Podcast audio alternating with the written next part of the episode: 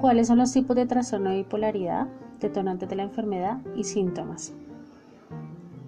Existen tantos trastornos bipolares como pacientes. Nos gusta pensar que tratamos enfermos, no enfermedades, y cada persona es un mundo y su modo de enfermar es diferente.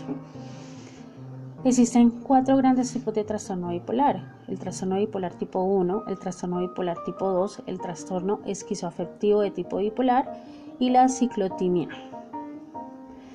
El trastorno bipolar es una enfermedad mental causada por cambios extremos en el estado de ánimo que comprenden altos emocionales como manía o hipomanía y bajos emocionales como la depresión. Cuando te deprimes puedes sentirte triste o desesperanzado y perder el interés o el placer en la mayoría de las actividades.